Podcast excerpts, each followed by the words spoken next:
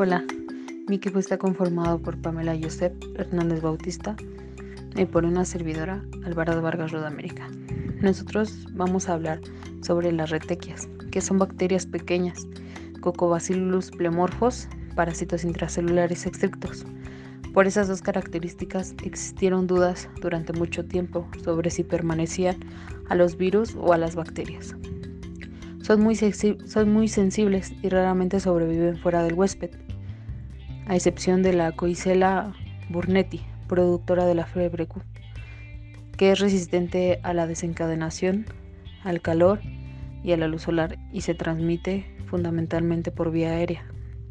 El resto es inoculado al huésped directamente a través de una picadura, que es indolora, en la dermis producida por el vector, por contaminación de la picadura con las heces del insecto o bien por inoculación de las mucosas con las heces contaminadas del mismo.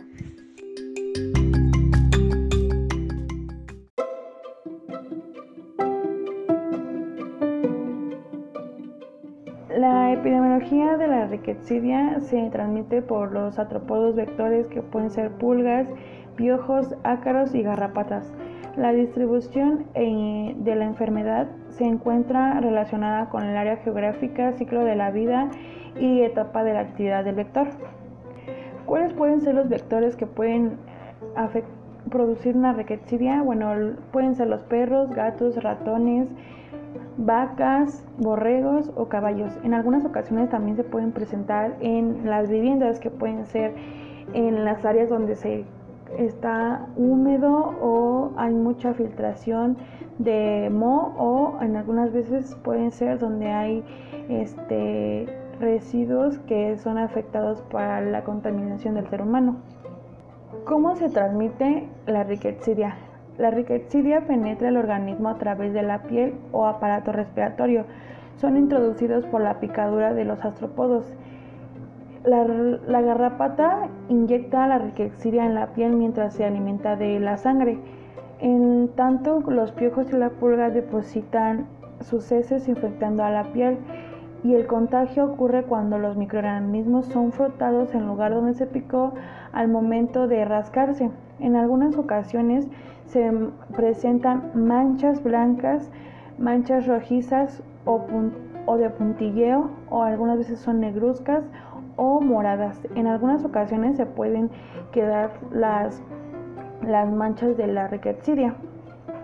Los síntomas de la riquecidia son la fiebre moderada, malestar general, dolor de cabeza, escalofríos, náuseas y vómito.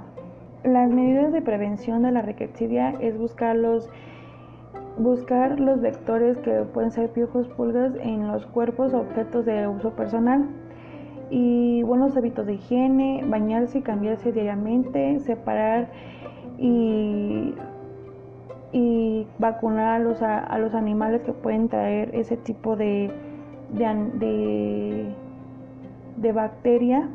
También se puede evitar el contacto con animales infectados con piojos, pulgas y garrapatas. Y se debe de, desparasitar frecuentemente a los animales porque pueden tener una garrapaticida, los cuales son que este, adentro del cuerpo del, animal pueden producir la garrapaticida y eso hace que se produzca eh, la riquecidia. También se debe de eliminar a ratos y los ratones de las viviendas y de sus alrededores. Evitar la acumulación de basura en la vivienda o en su alrededor. Y debemos este, tener una limpieza general en la casa y eh, desinfectar cada vez que se pueda contaminar.